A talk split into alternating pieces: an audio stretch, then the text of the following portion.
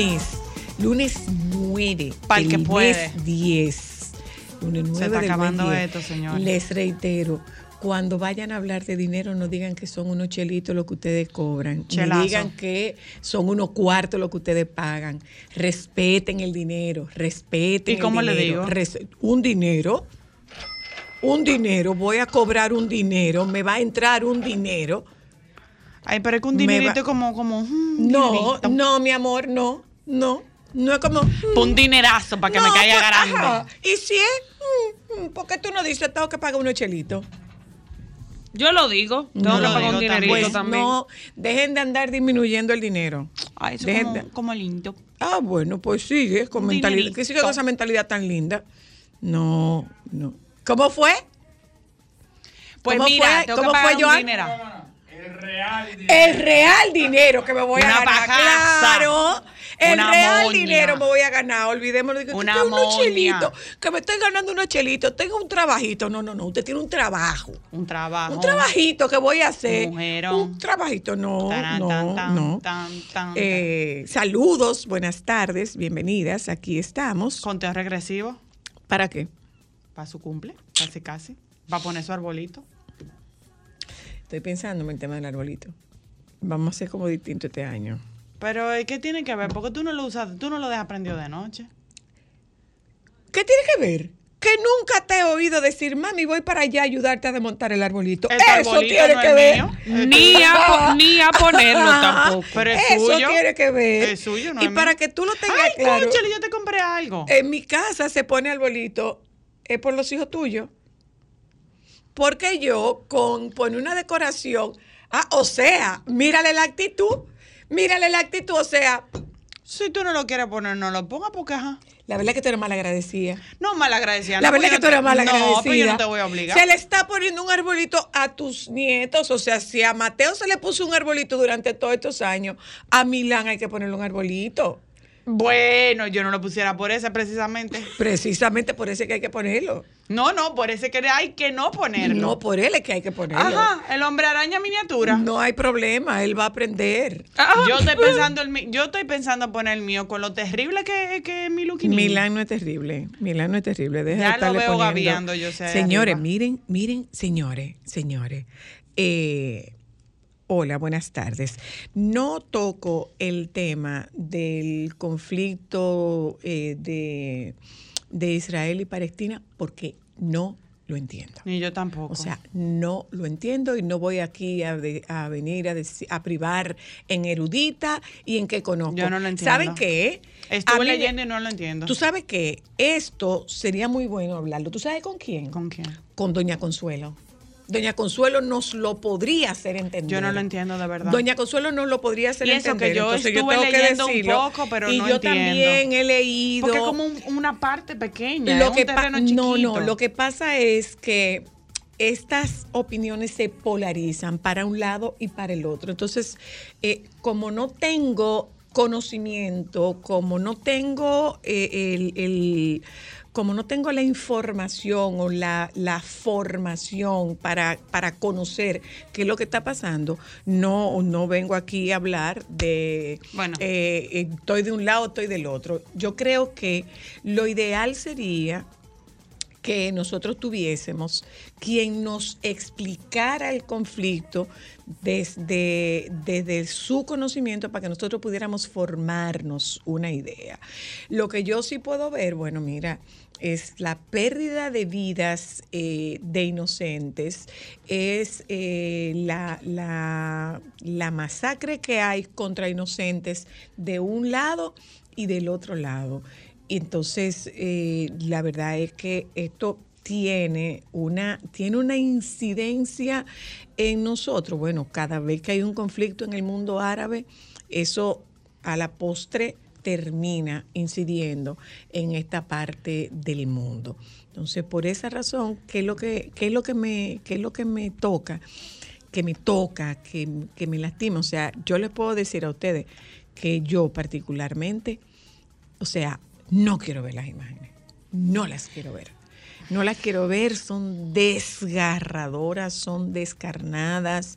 Me da mucha Eh, pena la cantidad de gente que hay ahora mismo secuestrada.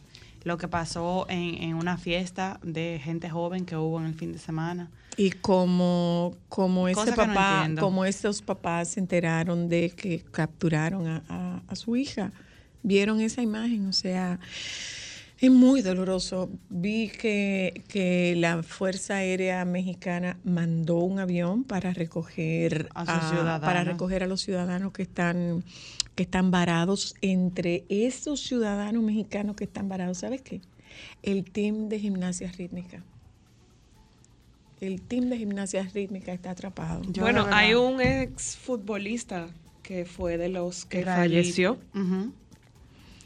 Es, es- es- es- es muy complejo, ¿eh? es muy complejo. Entonces, Seguimos en el medio eh, de la eh, gente y sus conflictos de interés. Con lo que, con lo que yo con la mayor humildad reconozco que es un conflicto muy, es un conflicto muy difícil de entender y necesito alguien que venga y que nos lo explique como se le como se explica como se le explica a cualquier hijo de vecino como nosotros pretendemos explicárselo al auditorio. Lo único que sí podemos decir lo único que yo puedo decir es que de un lado y del otro las víctimas de un lado y del otro oye qué dolorosos son. Qué imágenes tan crudas, qué imágenes tan dolorosas, qué imágenes tan crueles. Dios, que llegue el tiempo en que el mundo sea apacigüe, Virgen de la Alta Gracia. Ay, yo de verdad que eh, eh, este exceso de testosterona mundial como que no. No, no, no, de verdad, los varones tienen como que bajarle dos Ya le digo, ¿no? a su cavernicolismo. Ya, ya, ya hablamos de... Qué pena, señores. Es lo que te digo, ¿cuál es la necesidad? Ya te digo. O sea, ¿cuál es no la te- necesidad? No, no, no, no no, la no, entiendo. necesidad no hay ninguna. Ok, tengan no conflicto, ninguna. pero ¿cuál es la necesidad de matar inocentes que nada tienen que ver? ¿Cuál es la necesidad de torturar gente? ¿Cuál es la necesidad de secuestrar gente? Ok, mátense entre ustedes. Ok, digan, miren, vamos a entrarnos a tiro en este pedazo de tierra y el que gane la que- reclama. Que si lo cogió fulano. Bueno. Comencemos la semana eh, en la tarde de hoy comentándoles cuál es nuestro contenido para esta tarde. Infarto de cadera en jóvenes. De cadera. Infarto de cadera en jóvenes con el doctor Luis Alcántara, quien es ortopeda. Estará con nosotras esta tarde y estaremos hablando con Larisa Hernández sobre el salario emocional. A propósito de lo chelito y lo cuarto. Y lo cuartazo que yo tengo que pagar por eso. Eso me costó unos cuartazos. Unos Y me estoy ganando unos chelitos. No, no, no. Yo me estoy ganando un dinero. Y estoy pagando un dinero con el que cubro mis responsabilidades. Que no me alcanza, sí, pero mientras más dinerito tú le digas, mientras más chelito tú le digas, emocionalmente, menos te van a alcanzar. Tengo que llamarlo en Nos vamos, ya volvemos. ¿Cómo es? Del dinero. ¿Ves que, los chelitos, los chelitos y los chelitos? No, una llamadita, un momentito, un, un, un pequeñito, tengo un pequeñito problema. Y cuando tú le preguntas del 1 al 10, ¿cuál es tu nivel, el nivel del problema? 9, ¿cómo que pequeñito? Entonces, vamos a poner las cosas en el contexto que corresponde. Nos vamos a un momento de publicidad, ya volvemos.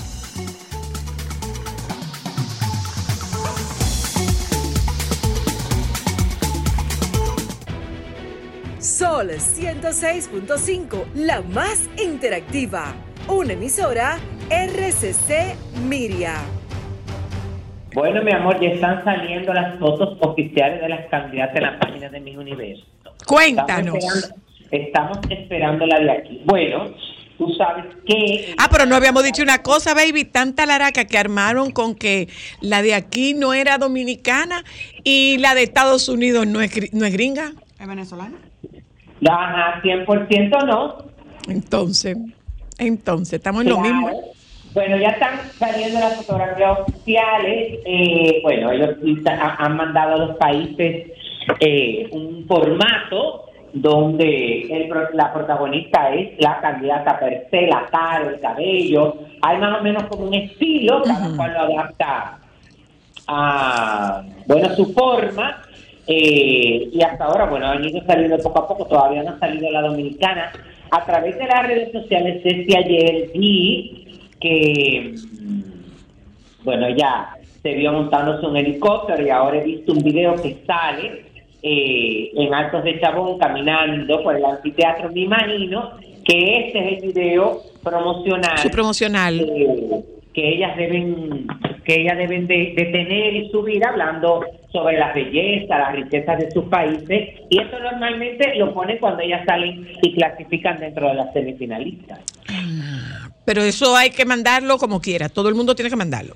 Sí, sí, sí, y eso tienen que mandarlo, lo que pasa es que ellos te dan un, un límite basado en cuando te eligieron a ti, me imagino que todavía ella debe de estar a tiempo de mandarlo, porque esto hace este fin de semana eligieron, bueno, eligieron el, el segunda el segundo transgénero, la segunda persona transgénero que competirá en, en mi universo, que es representando Portugal.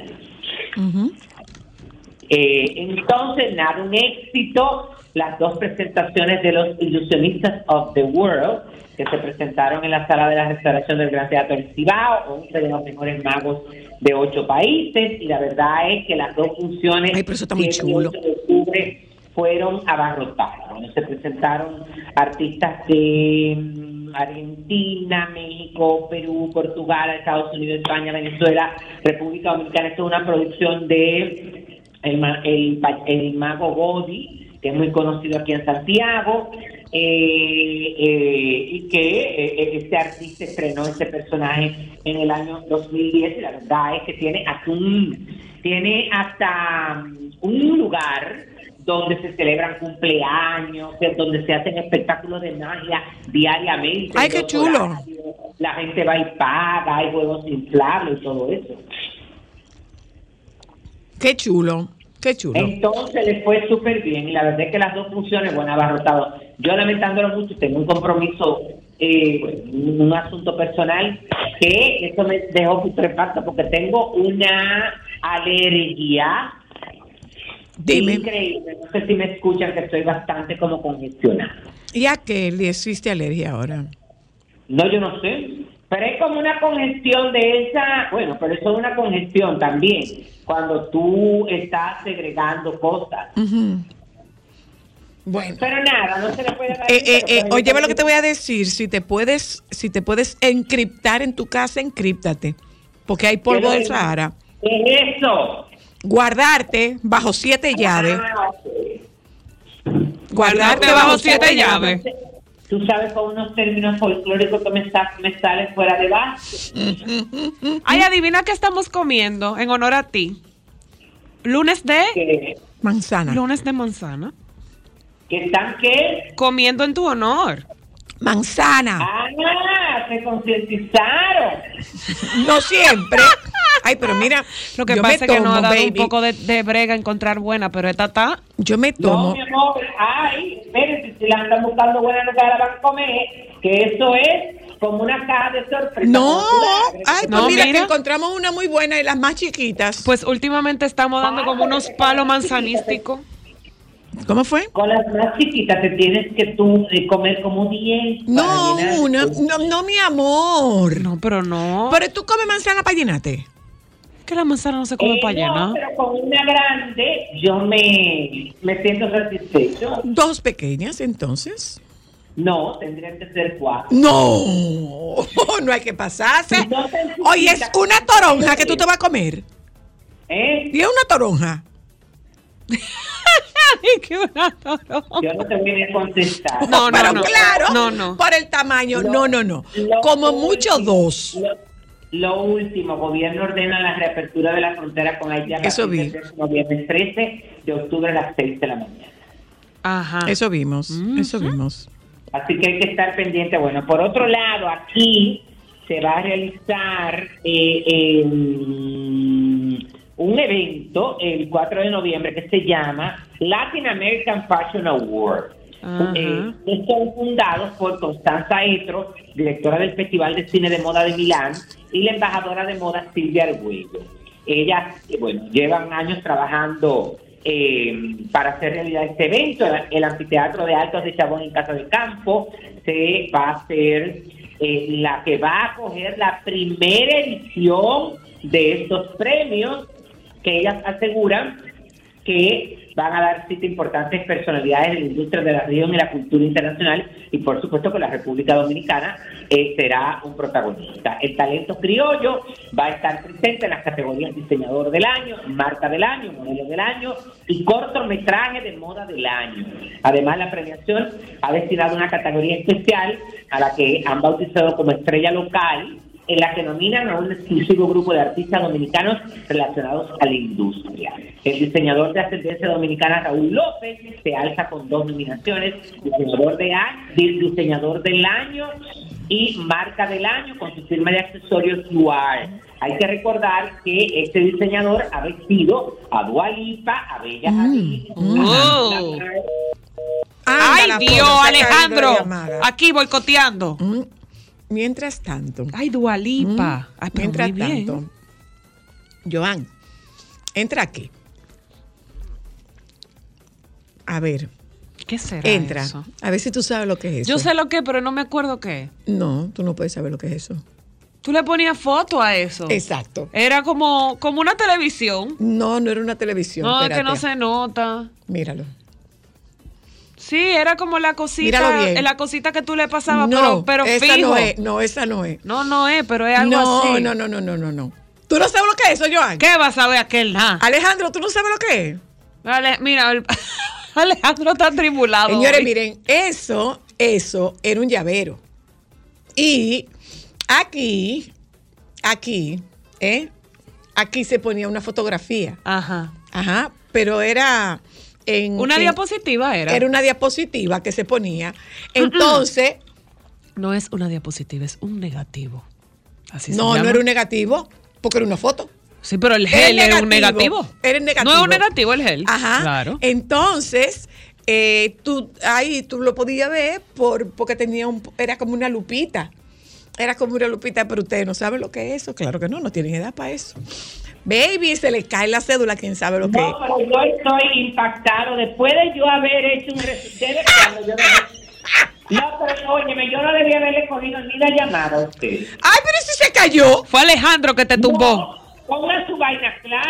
que todavía ustedes están en la cabina rullía, no la han cambiado. No, todavía. No, Ay, mi amor. en esta emisora no hay cabina rullía. Con la conexión, ay, no, no, no, no. Después que yo cogí este bus, ¿desde cuándo ustedes no oyen nada? Antes de que tú hablaste de, De Dua Dua Lipa. Ay, Dios mío. Una falla técnica y esto es en vivo, baby. Él dijo Dua Lipa y yo dije, venga acá. Bueno, en la, déjame seguir en la categoría No. eh, modelos. Lo voy a resumir, ahora no lo voy a hacer con tanta inspiración como estaba. Claro, inspírate, inspírate, que tú haces las cosas bien hechas siempre. Claro No, no, no, no, no. No voy a ser, voy a ser más preciso y conciso. En la categoría modelo del año eh, están nominadas Iandra Martínez y Lineisi Montero. Y mira que le hice un resumen de la carrera de cada una de ellas, pero no lo voy a hacer ahora. Sí, hombre. Eh, en el pasado, en la categoría cortometraje del año, nominada Le, Le Fun, de la dominicana Isabela García de Jesús. Se trata de un audiovisual de 30 segundos creado por la casa francesa Jacques, eh, Jacques Quemot, que formó parte de la selección oficial del Fashion Film Festival Milano 2023. Tengo que averiguar de qué se trata eso, porque eh, es algo que tiene que ver con moda. Eh, hay un reconocimiento que se Estrella Local. Esta, esta categoría reconoce el talento dominicano de industria de la moda más destacado por su creatividad, innovación e impacto a nivel nacional e internacional y se disputan el premio los diseñadores Yanina Sal, Jacqueline Ten y Yusef Sánchez, así como las marcas de Glam Studio, Tiempo de Zafra, Camila Casual, Carolina Sanz, Isla White, Jenny Polanco, Katy Puglia, Minetin, Seventeen, Mónica Varela y Joanny García. También se encuentra la modelo Saleni Sosa, que cuenta con una destacada trayectoria, bueno, lo, sabemos, y eh, la galería de moda indómita y los artistas visuales Eduardo Holguín y Verónica Modesto completan la lista de nominados. ¿Sabes qué ellos mandaron? Pues, yo porque me puse a investigar eso, pero en la información que ellos mandaron de estos premios, mandaron con un arroz con mango. Ajá. Como que no estaba claro ni los nominados ni las diferentes categorías. Esperemos que poco a poco las cosas se vayan aclarando para entender por qué eh, no sé, hay que ver, está, bien perfecto que ellos vayan a, a- a incluir la moda dominicana, pero por ejemplo, si el evento se llama Latin American Fashion Award, también están nominando a personas de Latinoamérica y no lo dice en la nota. Ah, ok. Claro. Eso, eso es el día 4, es eso. El, el 4 ¿Cómo es. El día 4 es. El 4 de noviembre en Alto Sechabón, las hay consorte y las hay dichosas. ¿Qué pasó? No, que le prestaron ese sitio porque... ¡Prestaron! Por el- bueno, Linda, espérate. Si Casa de Campo y Alto de Chabón están como patrocinadores, se lo, se lo prestan. O le dan un precio distinto. ¿A quién? No. Prestar. No, si ellos están como Ah, patrocinadores. sí, eso sí. Sí, sí, eso. Si ellos están de patrocinadores, ellos ponen el Si espacio, ellos ¿verdad? se- óyeme, si ellos se fueron para allá es porque hay algún beneficio.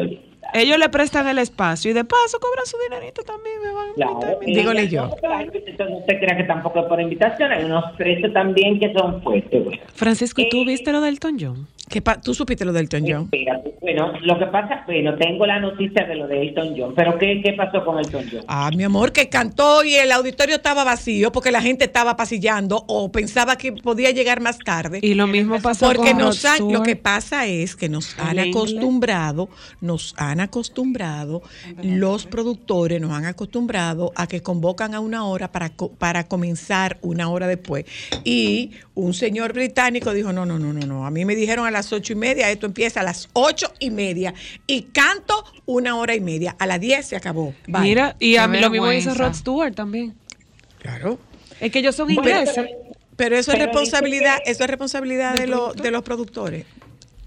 Bueno, pero dicen, óyeme, que él terminó el espectáculo con las 2.500 personas que... Ah, sí, la gente llegó. Sí, pero lo comenzó, lo comenzó prácticamente vacío porque la gente no llegó a tiempo. Y ellos son ingleses, mi amor. Sí, y sí, los ingleses sí, sí. son Yo el hubiera- colmo de la me hubiese- puntualidad. Me hubiese encantado verlo. Ay, a mí De también. verdad que sí, me hubiese encantado verlo.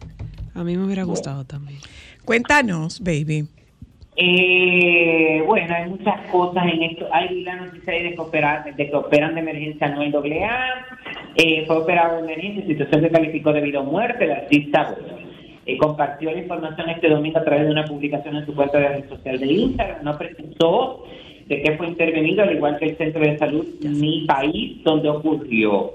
La, la cirugía fue realizada la noche del sábado, me operaron anoche de emergencia, solo Dios sabe el porqué de las cosas, fue cuestión de vida o muerte, no puedo seguir trabajando ahora mismo, gracias a Dios estoy vivo y eso es lo único que me importa. Eso mismo. Decía que había sido una apendicitis. Si, si fue un tema de emergencia y era eh, vida o muerte, sí. eso pudo haber sido peritonitis. Que eso se explota de... ujú. hay varias actividades, mañana... eh, bueno, mañana hay una, hay como varias cosas. Mañana la gente de Puente de Luz tiene el lanzamiento de una unidad de duelo, Puente de Luz Memorial Service, aquí en Santiago. Mañana en el Centro León hay la presentación del libro Pueblo Taíno de María Teresa Ruiz de Catrain, de Catrén eh, a las 10 de la mañana. Mañana también eh, la, mm, es la inauguración del primer Ugasa Restaurant Show. Ugasa es la Unión Gastronómica de Santiago. Ay, qué chulo. Un- evento eh, creado para beneficiar a nuestro sector de alimentos y bebidas, cubriendo las necesidades que actualmente presentamos en las áreas de abastecimiento, capacitación de equipos de trabajo, rueda de negocios y networking entre los participantes. Esto es a las 6 y 30 de la tarde en el Centro de Convenciones y Cultura Dominicana UTESA. Eh, es importante, pues, eh, esto es la invitación de eh, la prensa, bueno, tiene unos códigos de vestimenta, pero la verdad es, óyeme, empieza mañana, martes 10 de octubre, este Ugasa Restaurant Show, eh, pero continúa el miércoles 11 desde las 9 de la mañana y el jueves 12, es decir, que los que estén interesados pueden entrar a las redes sociales de la Unión Gastronómica de Santiago Ugasa y ahí se enteran porque la verdad es que el programa, bueno, como les comenté, la idea es tratar de orientar a todos los que pertenecen a esta a, ese organismo, tú sabes, de la parte de, work, de, de- networking y todo eso, y hay, por ejemplo, eh, hay un workshop que habla control de gastos, gastos, costos y rendimiento en AIB. Miren, yo que estudié hotelería, lo he repetido muchas veces. Eh, recuerdo, nunca, nunca voy a olvidar, era un jordano, el, el profesor, se llamaba Jacob Bodosian. Y Jacob Bodosian. Y eh, él siempre decía que uno de los puntos más neurálgicos en una en un en un negocio de alimentos y bebidas era justamente el tema o no en un negocio de hospitalidad era justamente todo lo concerniente a alimentación y bebida, por los costos, por los gastos, por los escapes, por la, la supervisión. Eh, si, si están en contacto con nosotros, miren señores, no dejen de ir No. a los, a los restauranteros de, de Santiago, no dejen de ir, que es el punto donde mayores escapes hay. Y Eso es lo que hace que quiebre. sabes que- sí, yo pienso que va a ser muy exitoso porque ellos han logrado, eh, eh, o- oye, me lograron crear esta, esta institución, esta unión entre ellos en tiempo de, de pandemia. Se lograron organizar y la, la verdad es que, óyeme, continúan haciéndolo, continúan aperturándose y continúan eh, haciendo ese levantamiento para que todos los que estén en la industria pertenezcan y poderlos ayudar y orientar. Y al final eh, un beneficio porque tú vas a competir en igualdad. Así mismo es. Sí, sí, y sí, eso sí, es sumamente sí, sí. importante, Francisco, porque sigue no demostrando crea que usted se lo sabe todo. que, ¿eh? el, No, cono- no, que el no. conocimiento es poder. Por ejemplo, mira, Ámbar y yo, yo tengo más de 14 años en mi industria y todavía cada vez que hay una certificación sigo haciéndola porque es que renovar el conocimiento y aprender cosas nuevas para tú proteger de lo que tú vives es sumamente importante. Y eso de A y B, eso de A y B. eso Sobre es- Un mundo todo, que cambia tanto. Eso un mundo no. que cambia tanto, un mundo tan Eh, complicado como alimentos y ahí, bebidas. ahí de lo que están hablando De- de manejo de dinero. Es de eso. Y por ahí, por ahí se va cualquier Claro, cosa. eso es difícil, Eso difícil. quiebra cualquier negocio. Eso es así. escapes Seguimos, baby. Mira, también el, el miércoles eh, a las seis y media de la tarde es la juramentación de la nueva Junta Directiva 2023-2025 que va a presidir Mirna Pimentel de la Asociación Dominicana de Cronistas Sociales. Esto va a ser en el Hotel El Embajador y el miércoles 11 a las 8 de la mañana está invitando eh, Quality Life Foundation. Eh, esta fundación es creada por el evento Gran Tomás Celebrity Golf de Jaime Tomás, que organiza este torneo de golf, Mm. que dedica la versión número 12 al doctor Rafael Sánchez Español y tiene una ceremonia muy especial para su reconocimiento, donde van a honrar a valiosos médicos y en ellos a todos los trabajadores de la salud que arriesgaron sus vidas en el desempeño de su deber al enfrentar la pandemia del COVID-19. Y me encanta el lugar, es a las 8 de la mañana en la explanada del monumento a los héroes de la restauración con un código de vestimenta también que me encanta. Caballeros, traje negro y corbata, nos vamos a chicharrar. ¿Cómo? Dios mío, no puede ser.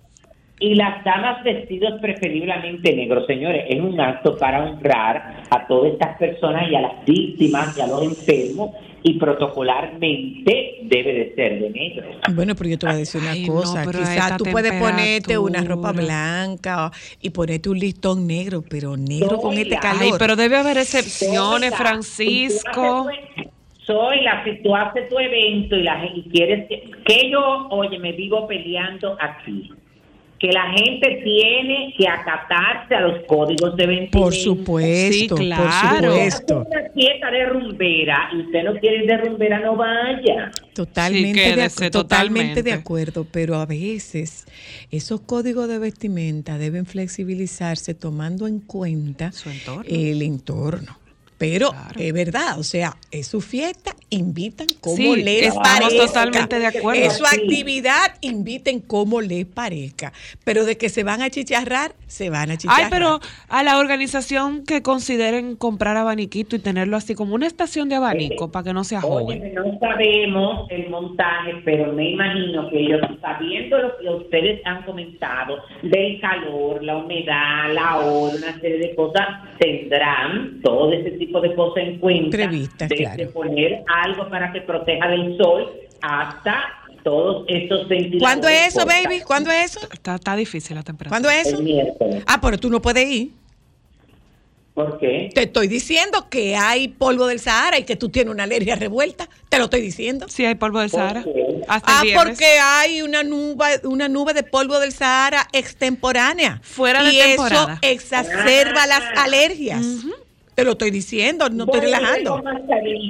Te lo estoy diciendo, no estoy relajando, es de verdad, ¿eh? Tómate un antialérgico o algo, porque eso te puede, eso puede detonarte una alergia de los ojos y puede detonarte una alergia, una rinite o un tema de la piel. No es mentira, ¿eh? Ah, ok, perfecto. Entonces, mira, también eh, el, el miércoles eh, de 9 de la mañana a 7 de la noche es el cóctel de Navidad de Caro Decoración. Ay, qué chulo. Un abrazo a Doña Charo. De Santiago hay mucha expectativa. Recu- recuerden que el 12 y el 13 son, es el espectáculo de Miriam Cruz, La Historia Continúa. Ay, eso debe ser. es- eso. Ya a mí me hubiera gustado ese. Ver Bueno, ya ese. lo- ¿Qué es lo que esta señora fue? Ay, oye, esa, todavía esas boletas no están ni a la venta. ¿La de quién? ¿Quién es que te está pidiendo boleta? No. No soy yo. Francisco, Eh, no, no, no, no. Ah. No, No, no. ¿y tú regalas boleta? espérate. Yo no sé, parece que sí. Tú lo que haces es recibir gente, pero tú no regalas boleta. La- ah, no, la gente pensará que sí. O tú- ¿y Que cuál- él es como una boletería No, ambulante. no, ya, ya, ya solté eso en banda. ¿Cuánto asiento tú tienes asignado en el palco? ¿A dónde? En el, ¿Tú no tienes asiento en el palco? Pero no tengo yo, óyeme, ¿dónde yo sentar? ¿Tú no tienes asiento en el pero palco, tú no oyes baby? que ni él. Yo no tengo asiento en ningún sitio, mi amor. Yo me siento donde haya disponibilidad. Tú llevas tu sillita eh, plegable. No, no, tampoco te pases. Ay, Dios mío. el espíritu estuvo de cumpleaños. Ay, sí, el día 7, el mismo día que mi papá. Soy la apoyo. Sí, ahí vi. La con suerte. Yo estoy No, preparándome para el mío. Yo estoy preparándome para el mío. Mira, arranca de Santiago para Nagua. Vamos a comer en Nagua. Yo quiero ir para. Santiago, llévenme. Te voy a escribir para que nos juntemos en Nagua para ir a un restaurante que se llama Chef Natura en Nagua. Chef Natura. Pero tú pagas tu dinero, yo pago el mío. Por supuesto. Ah, claro. No, porque- y planteame qué es lo que tú me dices. No, no, yo no voy a caer en ese gancho, no. Yo no voy a caer en ese gancho, no. No, pero sé osada. No, no soy osada, mi amor. Yo soy una señora muy mayor. Yo no soy Ay, osada. mira, se va a hacer ¿El otra qué? vez la Aquí se hizo un evento. Mira, antes que eh, la, la rama femenina contra el cáncer vuelve de nuevo, mi amor, con su cena de gala, de, de gala anual, esta versión 2023, la número 59, que será el 27 de octubre en la sala de fiesta del Centro Español de Santiago a partir de las 8 y 30 de la noche. Ya tú te puedes imaginar lo feliz que ellas están porque eh, tenían tres años que no hacían esta fiesta. Ay, qué chulo. Ay, sí. Qué bueno. Y este año será con los hermanos Rosario. Tarara, ¿Vas a bailar, baby? tararara, Mira, tarara, oye una cosa. A mí me gusta ver con la sabrosura con que Sanchis mueve la cintura. A mí me gusta ver. Dedíquese a otra cosa. Ah, Mira, Las baby. Están en la venta en las oficinas de la rama femenina contra el cáncer en la calle Pedro Francisco Bono en la sucursal de la Plaza Internacional de la Asociación Cibao de Ahorros y Préstamos. Estoy viendo una cosa aquí. ¿eh? Estoy leyendo aquí a propósito de la apertura de, de la reapertura de la frontera con Haití a partir del viernes 13 de octubre a las 6 de la mañana. Eh, la frontera se mantendrá cerrada para los migrantes. Se refuerza la militarización, se mantiene la suspensión de la entrega de visas y se habilitarán corredores comerciales provisionales para facilitar el comercio de productos esenciales.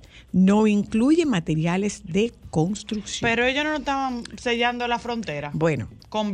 Escucha, Ayer, creo que escucha. que vi. Eso es lo que, lo que estamos haciendo nosotros. No sabemos lo que están haciendo de aquel lado. Lo que estamos haciendo de este lado es que sí, que se va a abrir, se reabre la frontera, pero con estas condiciones. Estoy leyendo un tuit de Marien Aristi y dice que se mantendrá cerrada para los migrantes, se refuerza la militarización, se mantiene la suspensión de la entrega de visas y se habilitarán corredores comerciales provisionales para facilitar el comercio de productos esenciales. Esto no incluye materiales de construcción. Y estas medidas, de acuerdo a lo que dice el vocero del gobierno, estas medidas serán puestas en vigencia a partir del miércoles 11 de octubre a las 8 de la mañana. Esas medidas.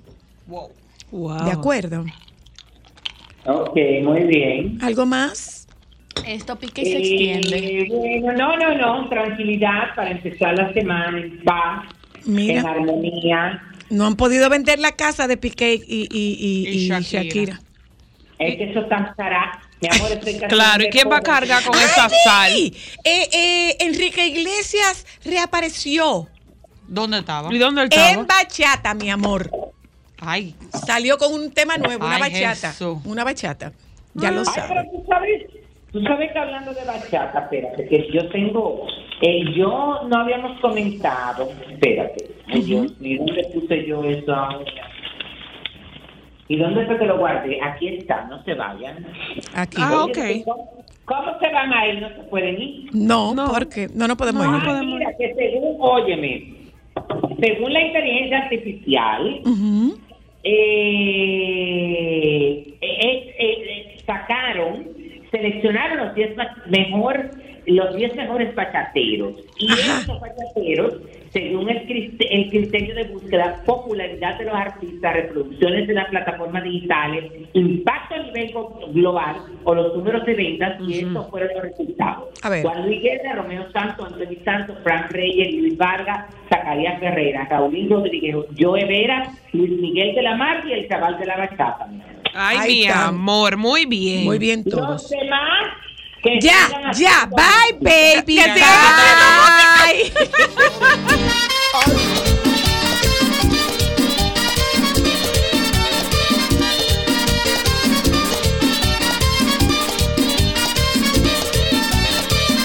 A mí me gusta ver con la sabrosura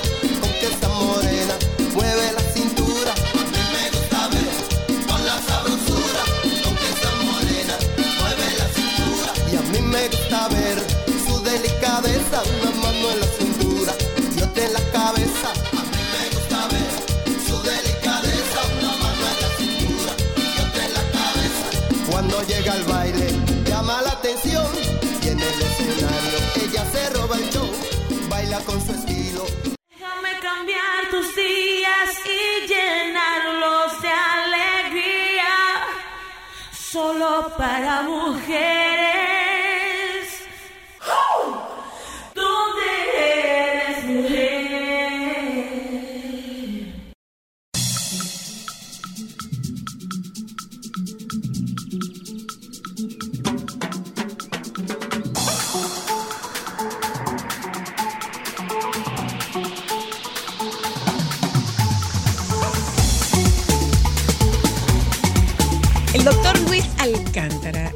Nosotras en la tarde de hoy. El doctor Alcántara es médico ortopeda eh, y me imagino que como miembro, como, como motorizado, yo me imagino que ahí hay un público cautivo.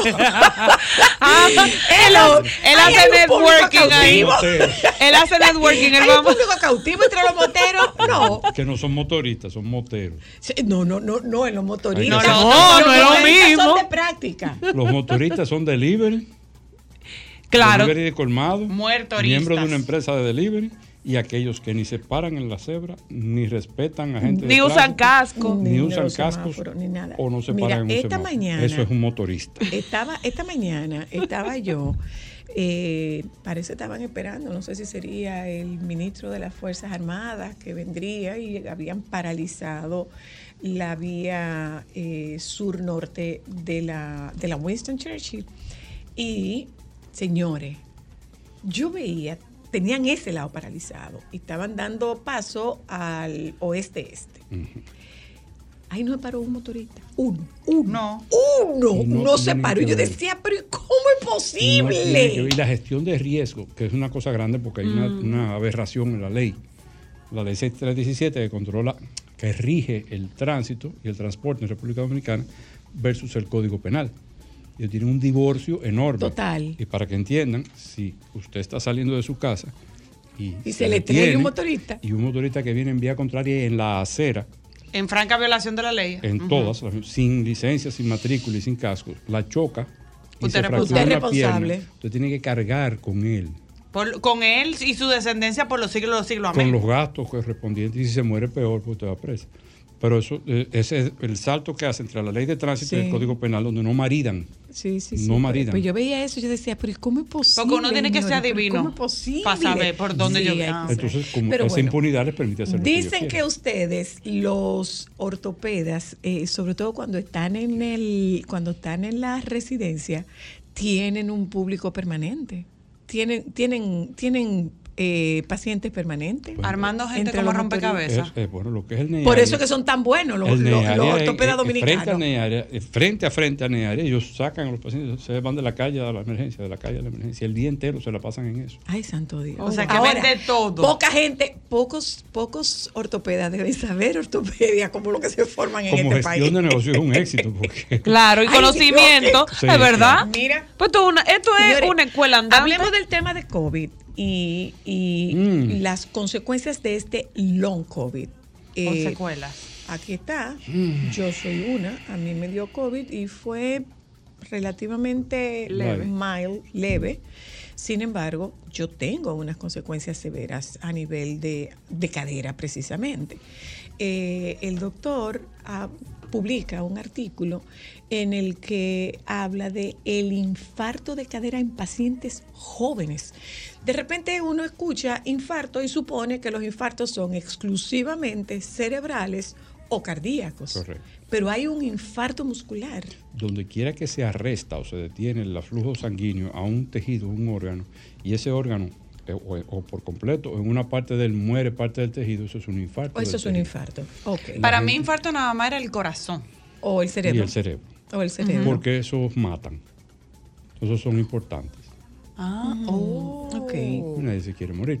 Lo que pasa es que cuando una, eh, eh, el esqueleto, la gente piensa en el esqueleto como algo duro e inerte. Un pedazo de Los hueso. huesos nada más. Un hueso. Pero la unión de los huesos, en sus huesos largos, son las articulaciones. De lo contrario, seríamos un palito. Y no nos pudiéramos doblar. O una jirafa. esa- pues, O una o una carilla Todas jirafa. esas coyunturas, eh, eh, hablando coloquialmente, esas articulaciones. Y esas articulaciones, cuando termina el, hueso, termina el hueso largo, tiene una parte que se llama metáfisis. Son más grandes, La bolita. son las- los extremos. Hay en la rodilla, por ejemplo, que parecen dos mecedoras, y el plato de la tibia. Pasa en la cadera, que es una bola dentro de una copa. Pasa en el húmero, que es una bola grandota dentro de una copa chiquitita, por eso tenemos mucho rango de movimiento en el brazo, la articulación que más movimiento tiene. Pero eso, ese hueso necesita circulación. Y a ese hueso le llega circulación por vías muy específicas, o unas venitas y arterias que entran cerca de la cabeza, cerca de los cuellos, o un agujero nutricio que entra en el centro del hueso y un vasito que se mete por ahí y va, va Irrigando. nutriendo el hueso. Ahí se alimenta el hueso, ese calcio que uno se toma, esa vitamina D, Ahí que entra y constituye hueso, osteoblastos, osteoclatos y demás.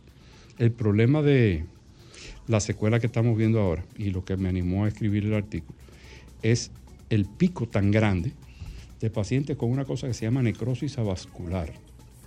Eh, por definición, necrosis Muerte o de muerte tejido. de tejido Muerte. por falta de vascularización. Wow. Pero es un pico muy alto. Aquí es común, porque aquí en el país sufrimos de falsemia.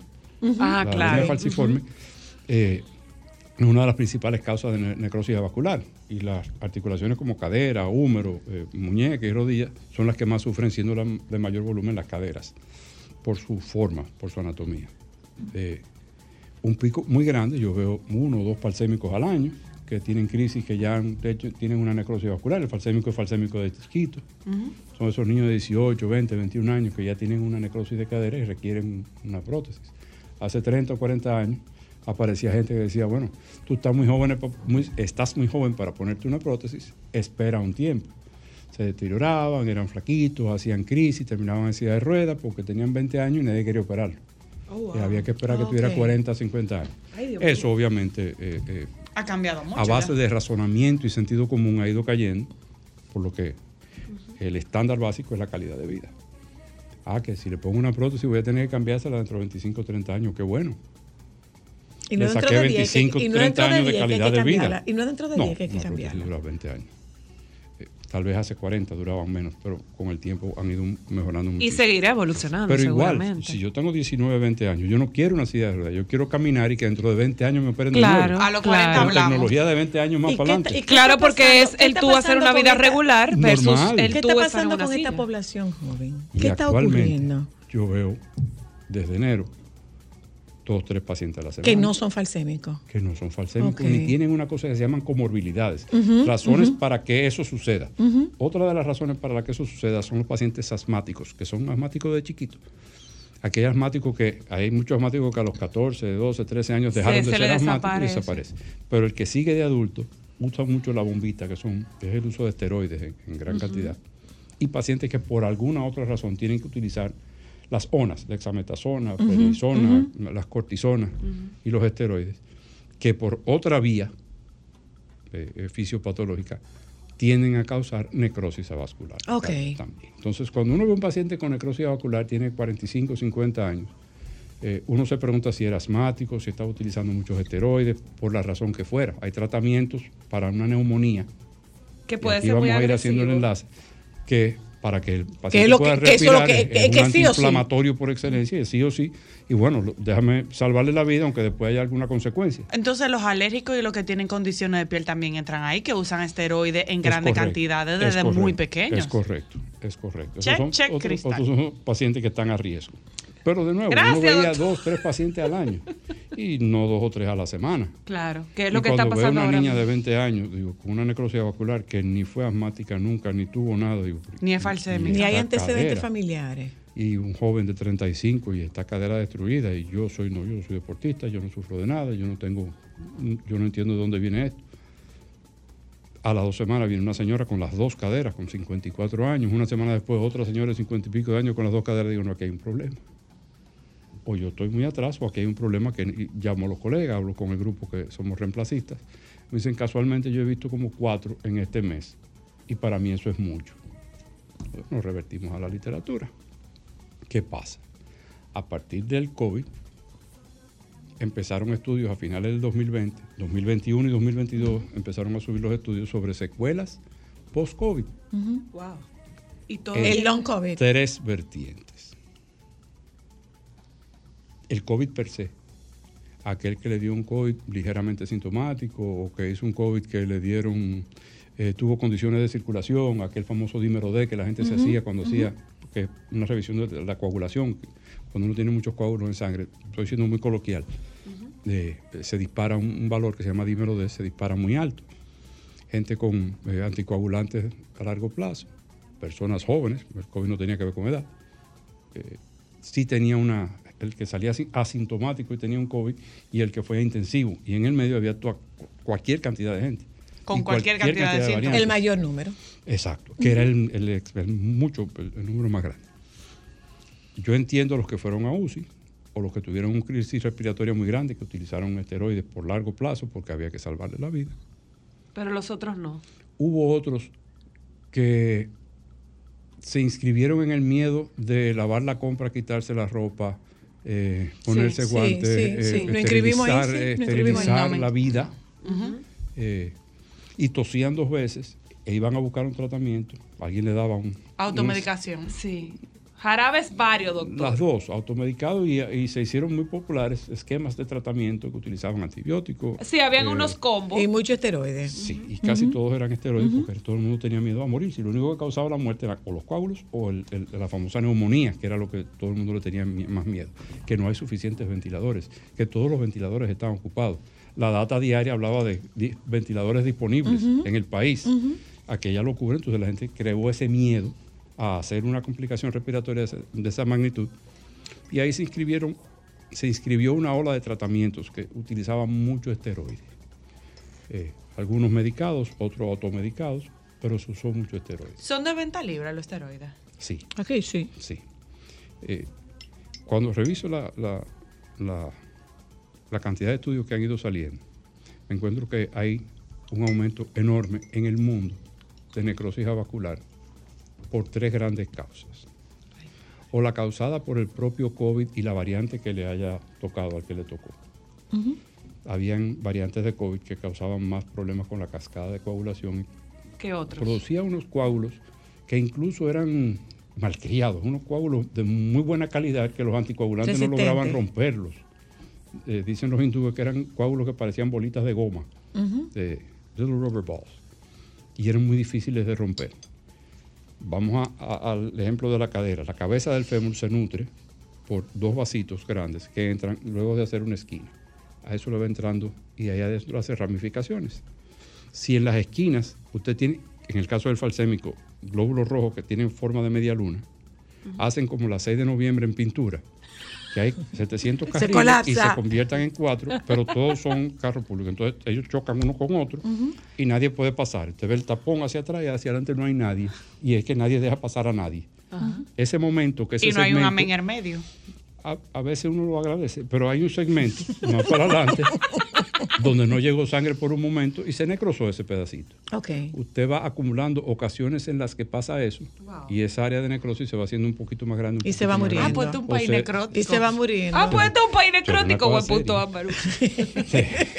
Me lo dice. Me lo dice. Tiene licencia para eso. Eh, Yo y se van a- haciendo grandes zonas de necrosis. Usted tiene una cabeza femoral que carga peso. Cuando esa cabeza, que parece la bola 8 del billar, se hace hueca o llena de panales como una abeja, como un panal de abeja, perdón, Porosita. y se hace bien porosita, colapsa con el peso. Ay, ay, ay, ay, ay. Esos son estadios de la necrosis vascular. La suerte de donde vaya ocurriendo la necrosis. Si es bien arriba en el polo, si es más abajo, si se juntaron dos sectores grandes y produjeron una celda grande, ese es un problema. Eso pasaba con el propio virus. Es una cascada de, de producción de trombos. Citoquímico, ¿no era? Eh, Producía, produce trombos, una cascada de trombos venosos que causaba tapones, que causaba entonces, por vía de consecuencia, la necrosis más adelante. La causaba el uso de esteroides en grandes cantidades por el mecanismo por el cual los esteroides siempre lo han causado. Inflamación del vaso, se inflama el vaso, el lumen se pone más pequeño, pasa menos sangre, se tapa. Y eso lo hace intermitentemente hasta que colapsa. El problema está, y es donde yo voy a tener todos los problemas de la bolita del mundo, con las vacunas. Y voy a hacer un disclaimer, yo no sé cómo se dice eso en español. Yo no tengo que ver con que si usted se puso, yo no, tengo que, yo no soy antivacuna ni pro vacuna, yo soy médico. Hubo una serie de vacunas al principio que produjeron la misma cascada de coagulación que el propio virus. Ok. Porque una vacuna imita el virus para que el cuerpo cree anticuerpos. Pues basado en esa simpleza, no voy a entrar en detalle, porque deben haber varios colegas inmunólogos diciendo, le faltó decir, él no, Pero no es en eso que estamos acá ahora. Eh, sin nombrar la vacuna, las primeras dos o tres s- la sacaron del mercado cuando se dieron cuenta que produ- producía ese tipo de situaciones y quedaron una o dos. Y al final usted se da cuenta que era el mismo nombre que se mencionaba siempre, que fue la que- se fue quedando, hasta que también salió del mercado hace poquito tiempo. Y está en el proceso de, de hacer nuevas versiones de las diferentes vacunas. Una pregunta, Entonces, doctor. eso es lo que está causando el problema, que la gente dice que las vacunas me hicieron ¿Es prevenible esta situación de la necrosis o no hay forma de prevenirlo? la que tiene que ver con el COVID. Exactamente. No, ya no. Y de Ya forma de pasó. saberlo. Y, y, y, por ejemplo, si ya yo desarrollé esa condición, ¿cómo se trata? ¿Cuáles serían los pasos? Espérate, o como yo sé, Vamos si a entrar- la tengo. clínica. La clínica de la necrosis vascular en las articulaciones que cargan peso es el dolor. Siempre el dolor es el que lleva a la gente al médico. Sí. La- el dolor y el dolor que le sigue la incompetencia mecánica, la, la imposibilidad de yo caminar, las transiciones, o sea, pasar de sentado a parado, de parado a sentado, pararme en un sillón bajito a, una- a un alto, eh, empieza a una condición que atenta contra la calidad de vida de la gente. Entonces la gente empieza, pero ven acá, yo tengo un dolorcito. Cuando tienen 20, 25 años, le dio un COVID hace dos o tres años, eh, no fue gran cosa. Se puso dos vacunas chinas y tres refuerzos, que fue el otro problema el refuerzo 1, refuerzo 2, refuerzo 3, refuerzo 4 y llegó un momento que había gente que se ponía vacunas cada vez que podía y era una, era una locura, no había mucho control con eso. La gente no piensa que puede tener nada que ver con eso, eso fue en el gimnasio, eso fue que ayer yo cargué a la bebé, eso es que Me ya yo tengo mal. 56 Pensé que dormí años, debe ser que ya empecé con eso porque mi abuela tenía. Cogí un viento. La gente se busca cual- porque nadie piensa en eso. Claro. Y hace, eh, tienes razón en no pensarlo. Porque ¿por qué? Entonces, lo que quería hacer con, con el artículo era ese, poner en auto a la gente que si usted no entiende que no tiene ninguna razón para tener una condición eh, aguda, nueva, que se haga revisar. ¿Quién revisa y cómo se revisa? Lo primero es que se hacen radiografías. Las radiografías en etapas primarias y secundarias no van a arrojar grandes datos, pero ponen a uno a sospechar. Cuando uno tiene una radiografía de muy buena calidad, hecha de pie en las rodillas, en las caderas y rodillas, uno ve, tiende a ver unas zonas que le llaman la atención. Parece como ver la luna. Cuando uno ve a la luna de lejos, hay zonas más oscuras, zonas Sí, más claras, sí. Que no es, no es cráteres, homogénea. ajá. Eh, toma mucho tiempo y muchos años de ver radiografías de una misma cosa, por uno sospechar y pedir una tomografía o una resonancia de las caderas. La única solución es quirúrgica. Sí. Es la única solución. Sí, eh, Eh, hay dos uni, o, soluciones uni o bilateral. Uni o bilateral. Eh, eh, los he visto casi todos bilaterales. Y regularmente Porque al final de cuentas va a terminar de un lado y del Tiene que otro. terminar del otro. No necesariamente, pero por Pero alguna razón casi todas las que he visto tienen un estadio en una y otra en otra. Eh. ¿Y las avanzada edades en una más jóvenes, doctor, que ahora mismo están para- presentando El esta primero, condición? el más joven que yo he visto es una joven de 20 años, Wow. Mm. con esa condición. Yo he operado a muchachos de 16, 17 años toda mi vida de prótesis por falsemia. Pero la, la- los estadios se miden por una- un principio de FICAT. O sea, FICAT, lo- el señor que las describió primero, y es el nombre que tiene una de las cirugías que se hace. Es la cirugía de decompresión. Cuando están en los estadios iniciales, piensen que la cabeza del- del- de la cadera, la cabeza del fémur, es una bola llena de tierra negra donde tienen que nacer matitas. Lo que se hace es que se entra desde fuera, desde el costado, sin abrir eso mucho, y se tuneliza y se decomprime. O sea, se, se, se remueve esa tierra negra allá Como adentro, para aliviar donde la tiene presión. esos huecos que se secaron y tan duros, a ver si resiembra con la misma médula Ok. que tiene Esa es eso una- lo que tiene esa es médula. una posibilidad. Esa es la cirugía de decompresión de FICAT, Ah, F-I-C-A-T. ok. La tasa de fallo es de un 50%, Wow. pero eh, es una opción. Eso es mejor que nada. Eso es mejor que nada hecha en el estadio en que le corresponde. Ok. Claro, porque si, si ya es muy tarde para eso, ya no va a Ya funcionar. lo que hay es, Es por- si reemplazo. ya usted tiene una cabeza que lo que va- empezó a colapsar, ¿qué va a resembrar? Ella no va a volver a crecer como cabeza, ya es incompetente como bola dentro de una copa móvil. Wow. Entonces, me, me preocupa que se empiecen a hacer... al- Es lógico que el ser humano busque la manera de no operarse, y eso es lo más lógico. Y lo más sensible para uno como cirujano es operar lo más tarde posible, sin sacrificar la posibilidad de un buen resultado, y siempre diciéndole, yo siempre le he dicho al paciente, es su calidad de vida, usted, eh, eh, eso es lo que le va a decidir a usted. lo que me va a ayudar a mí a decirle cuándo es cuando yo veo tanto deterioro que me dice, para yo entrar adentro y repararlo me va a dar ahora mucho más trabajo. Mientras más trabajo me dé a mí repararlo, el resultado va a ser más difícil, más largo. Y la recuperación, y la por ende. recuperación más difícil. Entonces, después de ese FICAT, toca un reemplazo articular. No importa la edad que la gente tenga, eso es lo que quiero que tengan. No es un tema de, de- de operar a De todo el que llegue y todo el que llega, no es un tema de edad. Es que si se murió la cabeza, no hay plasma, no hay células madre, por el amor de Dios. No hay ácido hialurónico. Eh, eh, Ungüentos, bebidos, no tengo nada en contra de la, medicina natural o la medicina alternativa. Eh, hay para muchísimas cosas que son muy buenas y de hecho debería ser una alternativa siempre. En este caso no lo es. No lo es. Es una necrosis. Usted no puede revivir lo que se, Se murió, se murió. Ya. Ahí es que está mi preocupación. Bueno, gracias, doctor. Siempre Por favor, vayan a visitar al doctor, señores, revísense. Doctor, Ojalá que a claro. nadie le duela. Yo quisiera que no siguiera Que no le duele, que no lo es- visiten. Es, cuesta arriba ver personas Sí, jóvenes. nosotros que lo Sí. vivimos Y con la 40 señora Luna nos preocupa jóvenes. mucho. Mi cadera está bastante adolorida.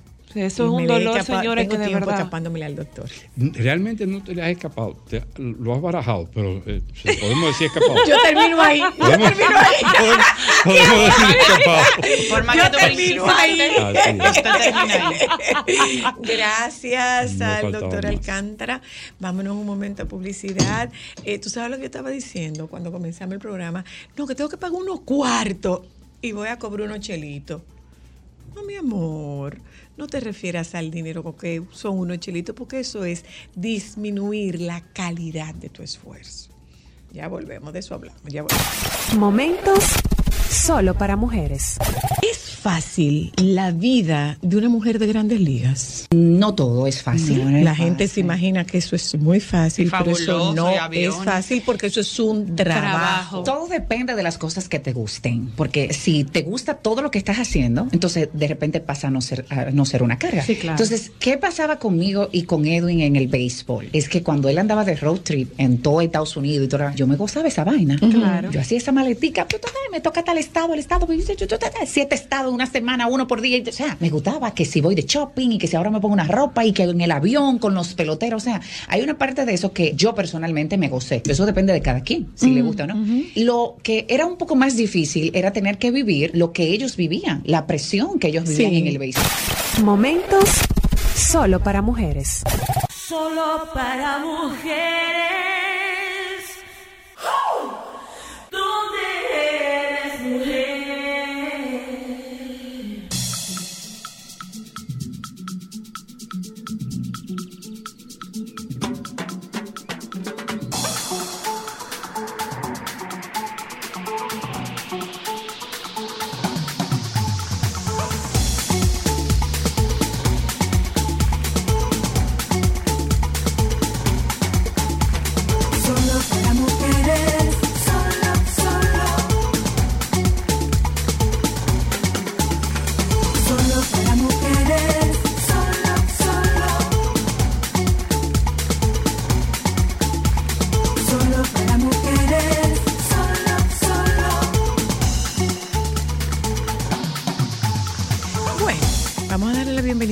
Bienvenida a Larisa Hernández.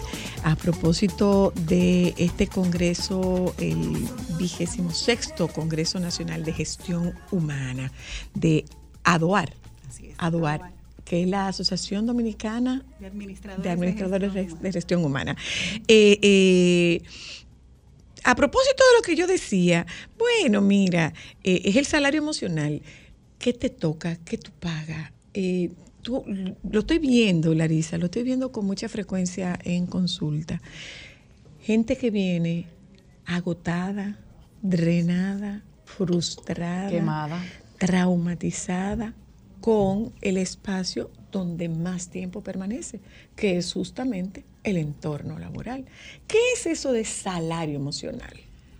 Eso se refiere a ese bienestar, a esa satisfacción que obtenemos a través de nuestro, de nuestro trabajo que va más allá de ese salario monetario, ese intangible que recibimos a través de esa experiencia de trabajar en un lugar específico. Eso puede variar eh, en términos de las expectativas o aspiraciones de, de cada uno de nosotros como miembros de una organización. Sin embargo, hay elementos que son comunes. Eh, lo que tiene que ver al reconocimiento, a ese, a ese valor que sentimos nos da una empresa a través de, de programas de reconocimiento, que nuestro líder nos diga, Es "¿Saben qué? importante Gracias". para, para un empleado ser reconocido por su empresa. Muy importante. Se le da importancia aquí a ese acápite. Últimamente, las organizaciones han tenido que entrar en esa reflexión de que además de ese salario que recibimos a través de una transferencia, eh, lograr ese pegamento eh, con el colaborador tiene que ver más con cómo esa persona se siente. Y los estudios que se han realizado en los últimos años que tienen que ver con, con este tema, pues reflejan que el colaborador pone esto como uno de los aspectos más importantes para quedarse o irse de una empresa. El reconocimiento. Así es. Una pregunta. Es que hay una diferencia entre, y, y eso tú lo, tú lo vas viviendo y lo escuchas coloquialmente, hay una diferencia entre liderazgo y jefatura. Entonces, la, la gestión humana va tendiendo, va inclinándose más hacia lograr un liderazgo mucho más allá que una jefatura, porque eh, en este, en el, en la jefatura tú no concitas el deseo de colaboración de los participantes. Así Tú lo que quieres son metas cerradas, ¿no? Sí, eh, hay diferentes estilos de liderazgo, pero ese al que ustedes se refieren tiene que ver con un liderazgo autoritario. Autoritario. Eh, ese que se limita a dar instrucciones, ¿verdad? Sin embargo, dado la complejidad que estamos viviendo, eh, una de las expectativas que tiene la gente a través de, del trabajo es poder sentirse que logra cosas, que forma parte de un equipo, que yo puedo ocupar también en ciertos espacios roles distintos a lo que me limita a un puesto de trabajo. Y eso representa dos espacios también de la parte de programas de, de- de salario emocional. Uno tiene que ver con ese desarrollo, esa oportunidad de desarrollo que ofrece la organización, de yo poder eh, decir cuál es el siguiente paso en mi carrera, y eso lo proporciona un líder que forme equipos, un líder que se preocupe realmente por desarrollar competencias, por desarrollar... eh, eh, eh, Larisa. Y es que, de alguna forma, todavía eh, la gestión humana sigue siendo una de las grandes relegadas en el ejercicio, de, en el ejercicio laboral.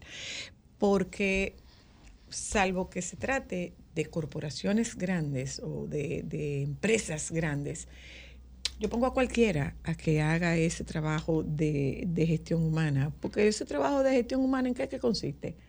Eso, eso no es gran cosa. Entonces, eso va, va modificándose, va haciendo que se mire más hacia allá y que se importantice la gestión humana, porque definitivamente la parte más importante de una empresa es su personal.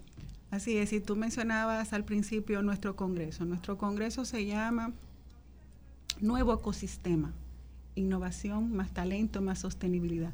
¿Por qué nuevo ecosistema? Porque hoy en día en las organizaciones, no importa el tamaño, pequeñas, medianas, grandes, lo que estamos teniendo es una cantidad de variables, de situaciones, de complejidades, que para gestionarse necesitan Especialización. múlti- múltiples enfoques. Claro.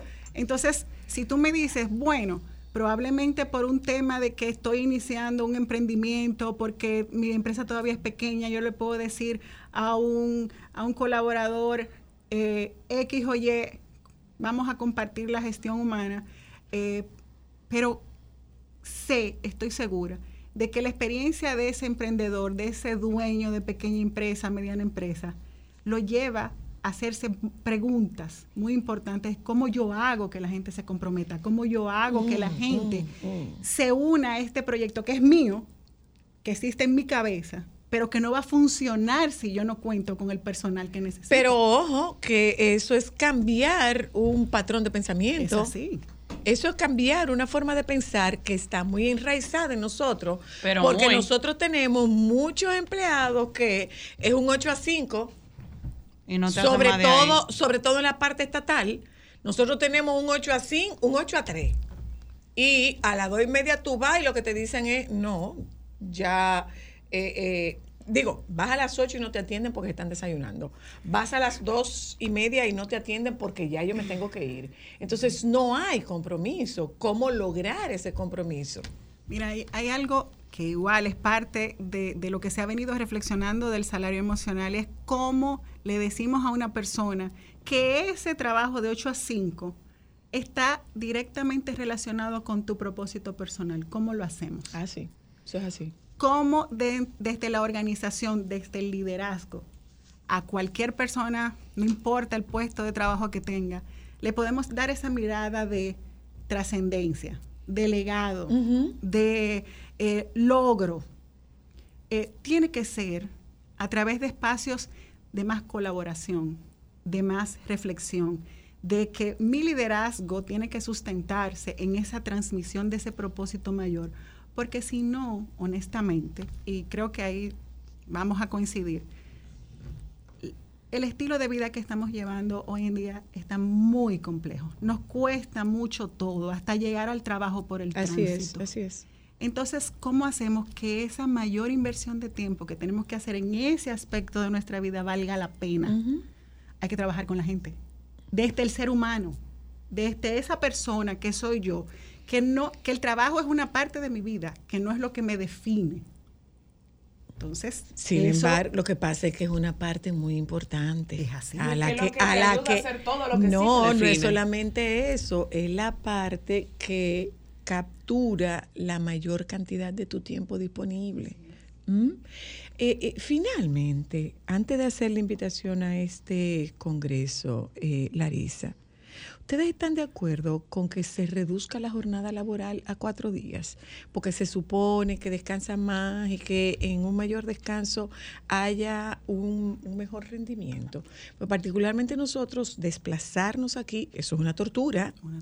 Eso es una tortura, señores. es una tortura. Mira, cualquier iniciativa que apunte hacia generar bienestar, yo creo que ningún profesional de gestión humana eh, va a estar... O el estilo híbrido. Claro, porque realmente sabemos que hay posiciones que requieren una presencialidad presencia, por lo que hacen.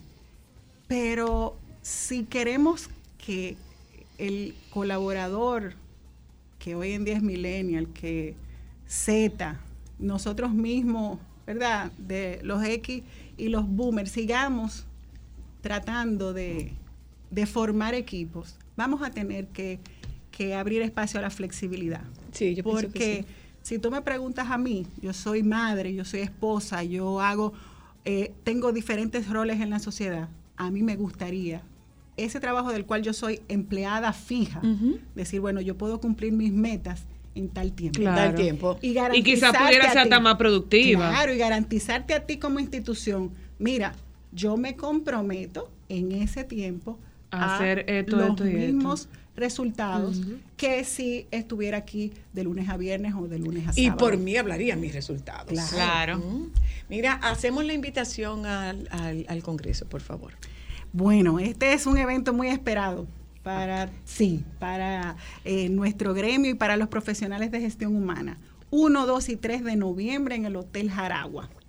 Eh, es una experiencia maravillosa de compartir tendencias, contenido de vanguardia, de poder estar en contacto eh, con, colegas y con conferencistas de corte nacional e internacional. ¿Dónde se anotan? ¿Dónde se inscriben? ¿Dónde se registran? adoar arroba adoar.org es nuestro Adoa RH. adoar Ajá. adoar arroba adoar.org y nuestro teléfono es el 809-227-5655. Muchísimas gracias, eh, Larisa. Esperamos volver a vernos muy pronto. Yo espero ¿Eh? también. Gracias, Larisa. Gracias a ustedes por habernos acompañado. Eh, los compañeros del Sol de la Tarde están aquí. Quédense con ellos, por favor. Llegó Jovine, déjame ver qué fue lo que nos trajo. Nada, que no va a traer. Nada. Saludos. Nada va a traer. Nos juntamos mañana.